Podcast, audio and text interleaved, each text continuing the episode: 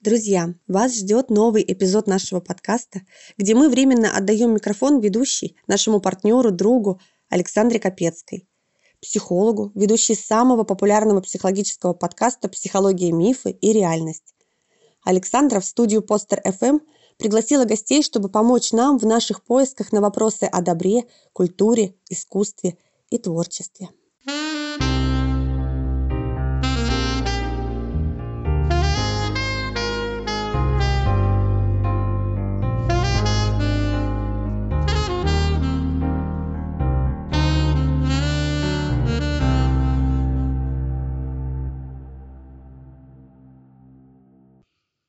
Здравствуйте, дорогие друзья. Я очень рада быть ведущей этого подкаста. И я очень благодарна Назару и Ольге, что они передали мне эстафету в своем поиске примеров, которые вдохновляют людей на некие социальные подвиги, можно так сказать. И сегодня моим гостем в этой работе является человек, занимающийся научным творчеством. Причем очень непростым. Ведь нейронауки а это, наверное, самая сложная область изучения человека. И я рада представить вам Алексея Александровича Биркина, полковника в отставке. Был начмедом штаба дальней авиации, был одним из руководителей психофизиологической службы Министерства обороны. Здравствуйте, Алексей Александрович. Здравствуйте. Ну, у нас подкаст о том, как вы вообще пришли к тому, чтобы заняться вот этим самым научным творчеством. У людей представление о военных медиках как о людях, которые в палаточных госпиталях в поле с хирургическим инструментом ковыряются в окровавленных телах, в ранах, в, не знаю, там это гнойная хирургия, это что-то такое. Передо мной сидит, в общем-то, человек даже не в белом халате, который по специальности невролог, психиатр, психофизиолог и который занялся психофизиологией кода речи. Что это вообще? Как вы к этому пришли, Алексей Александрович? Научное творчество – это же дело непростое. Все понимают, что вот у художника есть идея, он ее рисует, да, пишет картину, берет масло, там, смешивает краски или гуашь, или что там, акварель. Какими красками раскрашивает эту жизнь военврач? Ну, начнем от Ова с истории. Дело в том, что мне удалось расти и формироваться – именно в период формирования цифрового века, вычислительного века. Дело в том, что изначально военно-медицинская академия, которую закончил, на факультете подготовки врачей для авиации и космонавтики. Это Кировская, Кировская академия, да, Санкт-Петербург. Нам очень серьезно вкладывали вот эту психофизиологию нервной системы. Тем более мы слушали лекции, которых читали некогда великие там Бехтерев, Сеченов, Павлов, то есть сам дух этого заведения, он, так сказал, диктовал наследственность, что мы обязаны продвигать эти идеи великих классиков, а ведь человеческий разум – это самое святое, что есть у нас, самое интимное, что подлежит изучению. Не поспоришь. Но, к сожалению, в последующем получилось так, что концепции, которые заложены еще Чернышевского, а я хочу вспомнить антропологический постулат человека, за ним Сеченова, за ним Бехтерева, за ним Павлова, которые очень ненавязчиво говорили, что, уважаемые коллеги, всем остальным, что все же объяснение таинств нервной системы лежит за физиологией, ну, в данном случае за психофизиологией. И наблюдение человека и столько извне, оно недостаточно. Ну, если Иван Петрович в своем письме физиолога-психологам в 30-х годах это ненавязчиво да, да, говорил, да, да, да то, к сожалению, в 1963 году академик Леонтьев-старший, вот, он высказал концепцию такую более принципиальную, что у нас психика социально детерминирована, обусловлена, и никакое биологизаторство мы не допустим. Ну, Анохин вообще-то спорил с ним в те же года и создал теорию функциональных систем. Мало того, доказал ее верность. Петр Михайлович, Петр Михайлович, Анохин, да. великий человек теории Петр функци... Кузьмич. О, Петр да. Кузьмич. Э, великий человек, но он сделал вопреки. Да. Он сделал вопреки. Ему мужества хватило это сделать. Дальше ситуация как складывается. Все гуманитарные науки уходят. Да. В область, Своим путем, В, да. в область умозрительную. Именно. Ничего-то не доказывается. Ну, как говорят, извините, простите, что увижу, то пою. Да, так и даже с позиции опыта. А естественно, науки при малых ресурсах медицины начинают развиваться очень селективно. И заметьте, все это на фоне цифрового века. Когда мы получили мощнейшее цифро... э, вычислительное устройство, которое может всю информацию обработать. И статистически, и в эмпирических моделях работы нервной системы. Но, к сожалению, мы разошлись настолько, и это, поверьте мне, по моему восьмилетнему опыту преподавания на кафедре филологии, что в настоящее время, к сожалению, нас разделяют даже барьеры мировоззрения. Барьеры. Александрович, Да. Мы здесь, в этом выпуске, попытаемся сблизить позиции. Я, как психолог, очень нуждаюсь в таких специалистах, как вы. И мне бывает стыдно за свою отрасль, за то словоблудие, которым занимаются коллеги по цеху. И несмотря на то, что они начали ссылаться на нейронауки, вот то самое мировоззрение, о котором вы говорите, остается непреодоленным. И вы знаете, вот я хочу вас вернуть, вернее, не вернуть, а акцентировать сейчас ваше внимание и получить ответ. А почему все-таки код речи? Послушайте, я представляю себе, значит, молодого лейтенанта, врача, который попадает в медицинскую службу Министерства обороны, да, и что-то делает с солдатами. Почему все-таки именно физиология речи? Ну, дело в том, что за свою военную карьеру, к слову, кодом речи я не молодым лейтенантом, а майором занялся уже. Так. Около 30 лет. И очень много длительное время работал в профессионально-психологическом отборе вуза военного, Мгм. потом возглавлял центр московский, это, скажем, в то время все 45 военкоматов Москвы мы руководили по профессионально-психологическому отбору. И вы знаете, во-первых, вот специальные методики, вот эти тестовые анкетные, да, они о многом говорят, они говорят о динамике психического здоровья и так далее. И вы говорите, вот нейронауки, нейронауки. Но мы не будем идеализировать и нейронауки. Да, конечно. Очень много противоречий. Я хочу вот в эту сторону идти. Понимаете? Что же нейронаукам не достает для понимания? Чего? Ну, вот посмотрите. Опять-таки к истории обратимся. Вот Наталья Петровна Бехтерева возглавляла институт. Институт нейро- мозга, да. Институт мозга в Санкт-Петербурге. Я хочу привести результаты одного исследования. То есть, когда они давали в виде стимула несуществующие слова, иностранные слова и слова родного языка у испытуемых, наблюдались так называемые корреляты. Причем вот эта биоэлектрическая активность была выше, когда несуществующие слова, потом иностранные слова, и самая низкая была, когда значит, были замечены минимальные на Для, родной... для несведущих. Корреляты – это соотнесение, Да, соответствие. Да, да. Ну, корреляция, соотнесение. Ну, Мгм. вот, скажем, импульсы, величина этих импульсов. И тогда Наталья Петровна провозгласила, ага, оказывается, есть, ну, не так, конечно, не буквально, есть мозговой код слов. Ну, вы знаете, отрицать это невозможно. Безусловно, он есть. Но вы мне скажите, процессы речевые, они заканчиваются или начинаются на речевом коде слов? Ведь они начинаются, когда волна попадает на анализатор. Да, слуховая, ну, звуковая волна на слуховой анализатор Или, или попадает. да. электромагнитная волна Да-да-да. попадает в устный письменный текст. И заканчиваются на эти речевые процессы тогда, когда мы воспроизводим письменную или устную речь во мне, вовне. То есть, это, Слух. то есть этот цикл речи идет. На первом этапе речи воспроизведения, речи восприятия, на втором этапе речи воспроизведения. А между ними Вот. а, черный ящик. Чёр- И до мозгового кода слов есть Мгм. мозговой код букв, Так. Есть э, мозговой, э, э, дальше мозговой код слов, потом есть мозговой код се- сегментов высказывания текста и, и так далее. И все это подлежит моделированию. А как это смоделировать? Тут нужна эмпирика. Не так, как у нас. Вот энцефалограф взяли, я не хочу ругать, так сказать, эти методы. Но э- энцефалограмма отражает ну, грубую патологию скажем Мгм. так. Миллиарды заинтересованных нейронов. Это как площадь. Вот смотришь со спутника на город. Так. А как каждый человечек там живет, какие их взаимосвязи, это определить нельзя.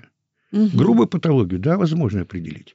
То есть много населения Да. в городе или мало? И в этой связи, Мгм. в этой связи, единственная, значит, идеальная модель – это эмпирика.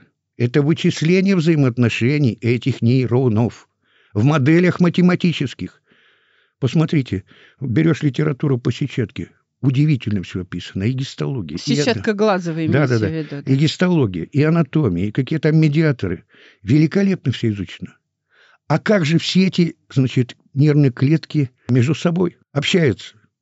Что они испытывают? И тут ты выходишь на первый вопрос и говоришь, ребята, давайте с вами попытаемся смоделировать это в виртуальных моделях. Ну тут возник, как так? В каком-то железе моделировать нервные процессы?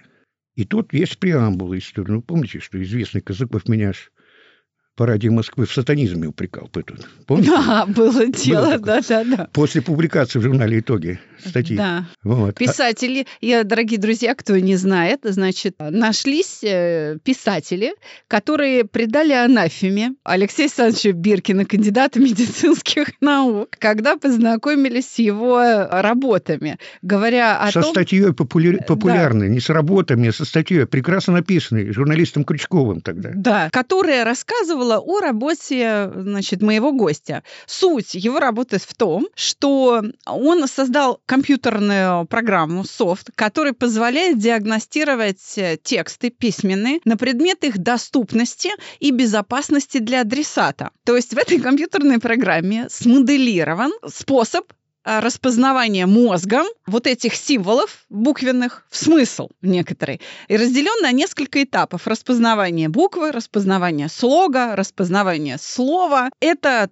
статья говорила о том, что в исследованиях Алексея Александровича Биркина э, найдена закономерность. Как часто одна и та же буква встречается э, внутри текста, будет определять, доступен для адресата смысл этого текста или нет. И вы знаете, я когда читала этот материал, я начала понимать, почему мои дети плохо знают математику, потому что учебники по математике не на русском языке написаны. Потому что проблема в том, что когда ты читаешь условия задачи, ты не можешь понять, что надо найти. Такое впечатление, что преподаватели математики не знакомы с русским языком. То есть у нас идет э, пропасть мировоззренческая. Да? И, вот, и вот вы посмотрите, скажем так, вот сама идея моделирования работы нейронов, вот как они взаим... какие у них нагрузки в эмпирической модели. Ну, во-первых, начнем с того, возможно это сделать или нет. И тут возникает главный вопрос – а чем же наша нервная клетка, в принципе, любая, отличается от кремниевой ячейки компьютера? А чем она похожа? Вот похоже, помните, барон Адриан и сэр Шерингтон, Нобелевская премия 30-го года, то, что угу. они открыли закон, все или ничего. Как наш Андрей на одном из подкастов говорил, вкл-выкл, единица или ноль, один бит информации, нейрон. Может, где-то, но в принципе это так. В принципе, это так. Причем один нейрон уже по данным Эклса происходит, где-то у него разряд электрический, вот передача импульса проходит где-то ну, за 10-15 миллисекунд. То есть наша нервная система живет не в мире секунд. Она живет в мире миллисекунд, а мы получаем готовенько, что она делает за эти там две, полторы-две секунды обрабатывает информацию, нас это не волнует, а там основной ресурс уходит. И таким образом вот Эклс это, так сказать, подчеркнул. А чем же не похоже? Чем? А тем, что нейрон также обрабатывает ноль или единицы, как кремниевая ячейка. Угу. Но ему необходим энергетический ресурс, ему необходима своя батарейка. И если он перегружен, он просто переходит в охранительное физиологическое торможение и перестает работать. А нервная система, как более высокая организация, вынуждена подключать свои ресурсы для обработки информации внешней среды. Почему? Потому что это опасность. Это mm-hmm. приоритет выживания биологии. И поэтому получается так, что вот эта батарейка, которая иссякает, вот, вот это Я, основное кажется, отличие. поняла. Если этой батарейки не хватает, то мы попадаем в состояние, гляжу в книгу, вижу фигу. Ну, правильно. И поэтому идет снижение внимания, усвоение информации. Открыли это явление, оно называется рефрактерность. Где-то, точно не помню, либо в конце 19 либо в начале 20 века немецкий физик Гоч и физиолог Берг. Это классика. Ну и таким образом получается, что наша э, нервная система – она ограничена определенным ресурсом. То есть, в принципе, да, это можно смоделировать в виртуальных моделях, но с учетом того, что вот эта рефрактырность, она влияет на все наши функции. Да и сигналы разные бывают. На один сигнал больше ресурсов, на другой меньше. Но, естественно, у меня такая идея возникла – а вот почему, и, естественно, и, такая идея возникла? Ну, что возбуждает научное творчество? Ну, а что? Любопытство? Не любопытство. Вот, например, мне, меня не удовлетворяло значит, объяснение механизмов гипноза. Ага. мантрального изменения сознания, Так. чисто медицинское, кодирование. То есть невозможно нагруз- нагрузку текста просчитать. С учетом того, что у нас разные типы высшей системы, что каждый пациент, он находится, у него свой тип высшей нервной деятельности. У него своя переносимость этих нагрузок декодирования текста. Ведь нейроны, они работают в течение этих миллисекунд. Ну, я начал, естественно, как-то оглядываться, смотреть. И вот буквально ну, 10-15 лет назад смотрим «Великих и могучих». По данным Татьяны Владимировны Черниговской, Татьяна Владимировна, по-моему, значит, Наталья Петровна Бехтерева не любила, когда наш мозг сравнивают с компьютером. Просто не любила. Второе. Ну, очень часто, значит, можно слышать из уст великих профессионалов в области гуманитарной даже такие крайние выражения, что тот, кто считает буквы в тексте, это умалишенный. Знаете, я вам так скажу, Алексей Александрович, в науке есть некоторые признаки масштаба достижений. Если над вами смеются, если начинают высмеивать, это значит, что вы натолкнулись на что-то очень серьезное. А если вас объявляют сумасшедшим, значит, вы совершаете революцию в науке. И эта идея касается всех естественных наук. Поэтому если вас объявили сумасшедшим, который полез, так сказать, в э, мозг проверить, а является ли нейрон подобием кремниевой ячейки компьютера, качестве сумасшедшего вот эту идею рассмотрели как отвал башки, это большой комплимент. Я, примите его как комплимент. Когда он произносится не публично, где-нибудь компетентными людьми, а тут вот того же Казакова вспомнил, даже не знал, что я врач. Он мне как психологу военному оперировал. Но э, ведь, Это э, у- ведь смотрите, Удивительное, извините меня, это просто удивительное мракобесие, да, незнание. Вот вы говорите добро-зло, да? да. Вот подобная публичная оценка того, чего ты не знаешь, это самое главное зло. Самое главное зло. Человек, который... Демагогия, профанация. Да, ну, о демагогии зло. мы говорили сегодня. Может, тут поулыбаться только, кто такой демагог. И вот таким образом появилась идея. Ну, скажем так, впервые я зацепил в плане кода речи. Почему? Ну, там явно медицинские интересы. Как лучше кодировать от зависимостей? Боевой стресс, Ра- я понимаю. да. Рациональная психотерапия, Мгм. там, сугестивная психотерапия, там, релаксация и так далее. Как влияет на это речь? И тут все очень просто. Ну, вижу я, что, значит, компьютерные технологии развиваются. Пришлось самостоятельно изучить программирование. Почему? Потому что математики одно, программисты другое. Они часто друг с другом не стыкуются. Пришлось писать собственные программки. А что у нас получается? И тут сработала наука наук, теория вероятности. Мгм. Первая позиция. И второй – это принцип биологической целесообразности. И вот если мы возьмем тот же самый глаз сетчатку ухо, вот глаз возьмем, Мгм. вы посмотрите, в любом учебнике этого профиля написано, что у нас количество фоторецепторов относится к количеству ганглиозных клеток, которые формируют за сетчаткой Мгм. зрительный нерв как один к ста. Ребята, это периферийный компьютер. Да, Что вам, точно. что вам стоит смоделировать это в вероятностных моделях, там элементарно форму, и посчитать даже количество этих промежуточных клеток, которые необходимо для время. Вы знаете, я слушаю вас и заслушиваюсь, и думаю, многие наши слушатели тоже это делают. Алексей Александрович, врач, который заинтересовался математикой, который освоил программирование, работал все это время один. Послушайте, ваши материалы, ваши компьютерные версии программы кода речи вы создавали один. Сколько книг вы уже написали? Вот честно. Четыре книги. Четыре книги. Сейчас Сколько пятую пишу. президентских грантов вы выполнили?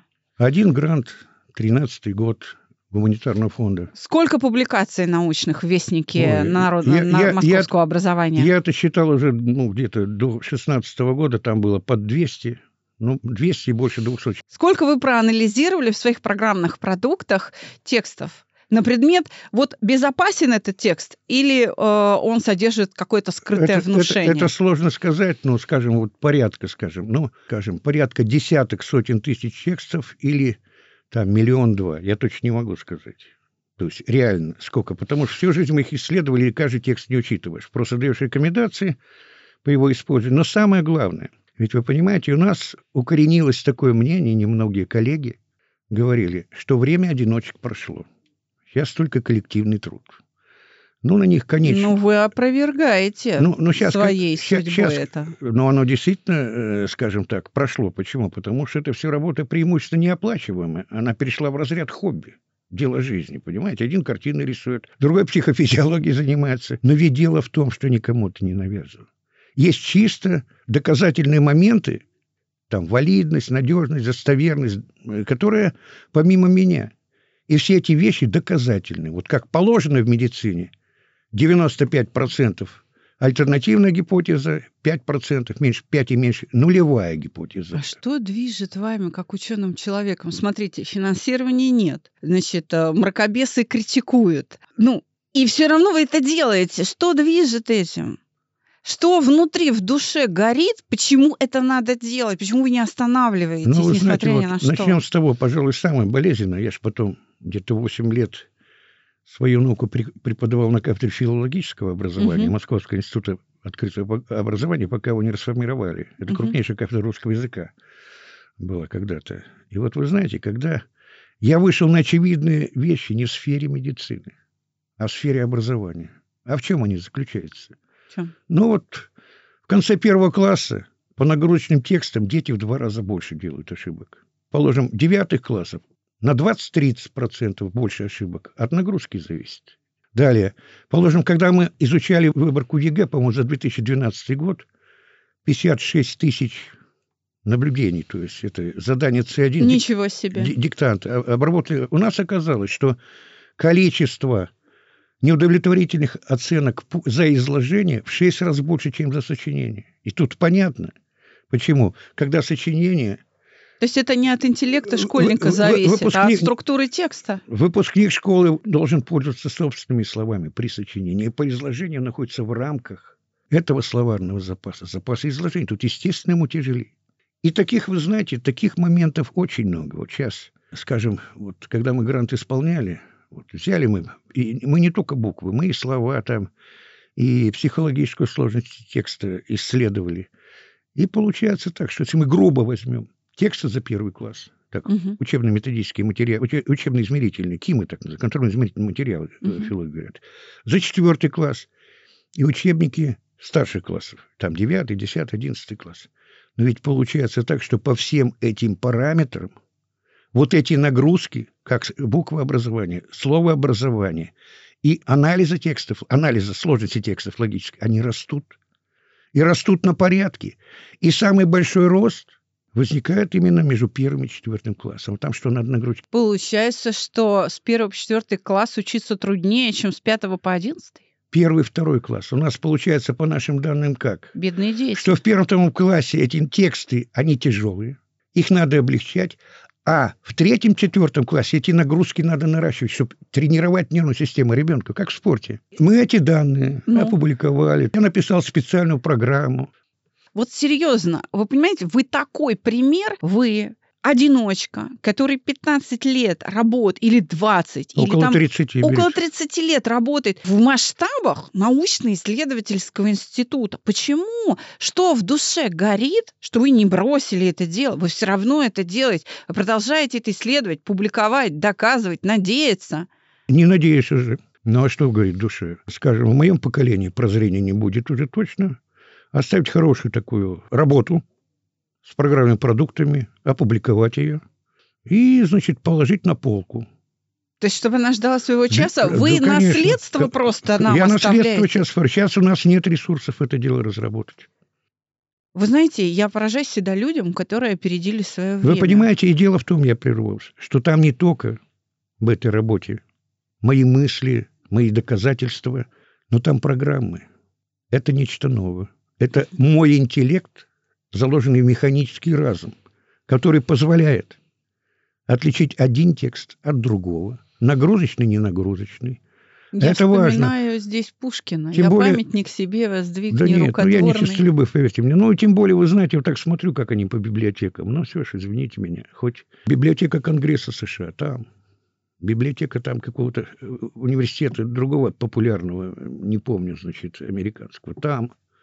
Национальная библиотека Германии, там. Ленинская библиотека, есть мои труды. Сеченовская библиотека, есть. Научно-техническая библиотека есть. То есть этого же.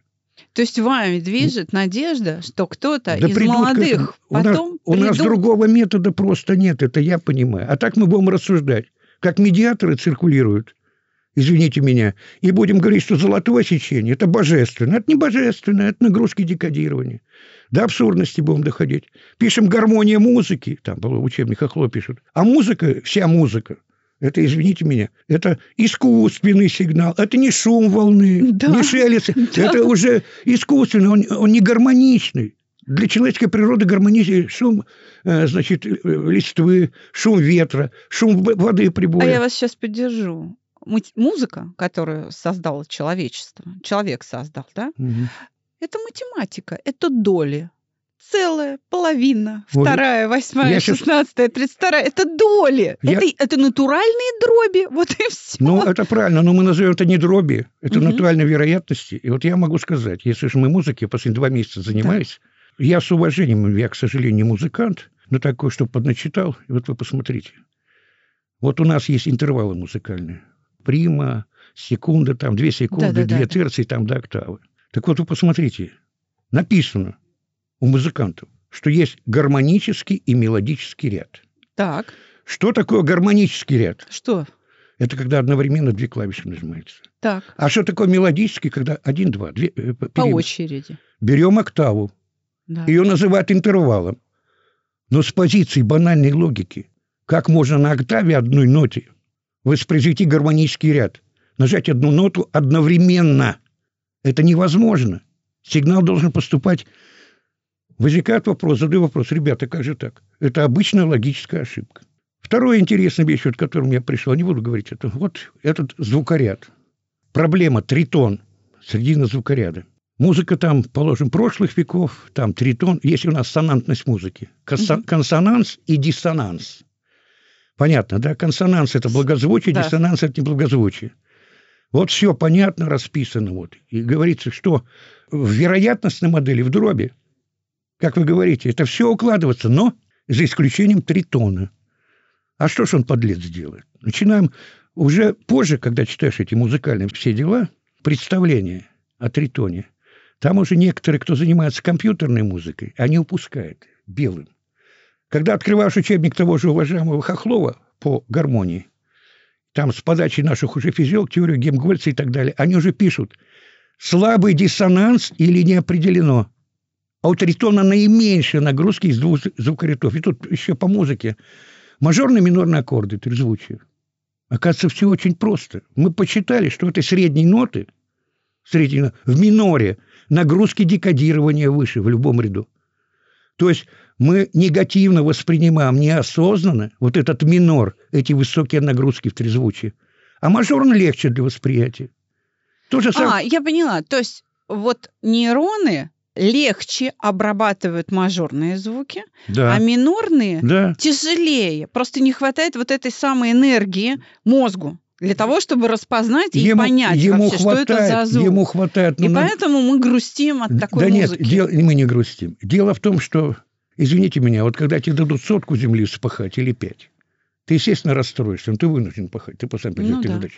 Но в любом случае к любому увеличению объема работы мы объективно относимся хуже. У нас лень есть защитная реакция. Не для Ну, чего- потому что мы устаем, что Мы- значит лень. Лень это защита от переутомления. Ну ладно, ну правильно. Мы в мы этом, же устаем. мы, мы в этом плане... Но дело в том, что у нас есть ощущения осознанные и неосознанные. Что такое осознанное ощущение? Это, положим, холодно, жарко. Это то, Тип- на типа- что мы можем обратить Да, да. внимание. А есть ощущения, которые субъективно нами не воспринимаются. Ни холодно, ни жарко. Мы не можем им дать качественную оценку. Единственное, что подсознательно мож- можем их оценить. Больше ресурс нервной системы требуется или нет. Ну, и- легче, тяжелее. И вот тут, так, явля- да. и тут явным примером является золотое сечение. Вот мы уже от, от- от ушей к глазу переходим. В чем там дело? Вот это 0,32 и 0,68, сейчас какой-то там болгарин еще второй, ну, классическая, 0,32 на 0,68 от единицы. Опять-таки пропорции. Получается так, что если проекции предметов на сетчатку находятся вне этих пропорций, то есть меньше 0,38 и больше 0,62 от единицы, Получается так, что нагрузки растут. И растут не в геометрической, а в много большей прогрессии. То есть мы золотой, а для нас наиболее оптимальная симметрия объектов. Симметричное восприятие. А по теории вероятности получается так, что асимметрия. И асимметрия, мы подсознательно эти нагрузки, мы подсознательно их себе... Вот нравится, не нравится. Почему? А не знаю. Это, они наиболее такие сенситивные. А потому что нагрузки больше. И нервная система в мире этих миллисекунд – эти бедные нейрончики наши надрываются, а мы их осознать не можем. Алексей Александрович, Да? так э, работа врача в тяжелых трудах 30-летних над разработкой научного направления психофизиологии кода речи – это о добре? Ну, это во благо добра? ну, это ради чего? Разумеется. А что тогда такое добро для вас? Ну вот давайте мы добро для персонала, добро для нации. Давайте. Вот я закончу таким примером. О добре и зле. Вот, возможно, сейчас, кстати, некоторые ура-патриоты и будут э, так стульями, как поначалу в аудитории бросать. Вот. Я заранее говорю, что я ветеран боевых действий, все эти дела я видел, знаю. Ну вот посмотрите, мы взяли 20 английских текстов классиков русской литературы и 20 текстов классиков русской литературы. И оказалось, что средняя длина слова в английской речи на 0,79 буквы короче, среднестатистическая. Если решить банальное уравнение, то получается так, что за единицу времени в русскоязычном плане, скажем, наша нервная система по сравнению с, англичати, с англичанином отрабатывает на 16-17% информационных единиц слов. Больше. На 16-17%. Там Мгм. уравнения идут 16-17%. Это достоверно данные. Ведь одна буква – одно наблюдение, одно слово – одно наблюдение. И тут возникает вопрос. А как же проблема эволюции? Спортивный признак. Вот вы спортсменка. Чем интенсивнее нагрузка, тем больше результата, разумеется. Да. А если это в веках? И тут мы невольно Леонтьеву старшему зададим вопрос. А как генотип? А как эволюция? Все. Я поняла, к чему И, и- и то есть здесь вот добро-зло. Вот я патриот. Но сейчас возник такой вопрос, что с этих позиций надо действительно рассматривать. А как же эта вычислительная система с позиций биологических, культурологических формирует психику способность нервной системы к ее вычислительным функциям? То есть англосаксы в силу структуры своего языка развивают свои мозги быстрее, чем мы. Это страшная гипотеза, но ее надо проверять. А У меня есть вот другие данные я по этому поняла. поводу. То есть вы хотите сейчас сказать нашим слушателям о том, что добро для вас – это разработать теорию физиологии и инструментарий психофизиологии кода речи для того, чтобы изменить язык и чтобы мы стали сильнее, Да. чтобы мы развивались сильнее. Да. И это в масштабах этноса, использующего русский Да, язык. Да. Вот. Послушайте, ну это, это космическая задача. Но рано или поздно, либо нам, либо потомкам ее придется решать. Я это поняла. гипотеза. Я поняла, что вы не боитесь этой задачи, а она вас вдохновляет.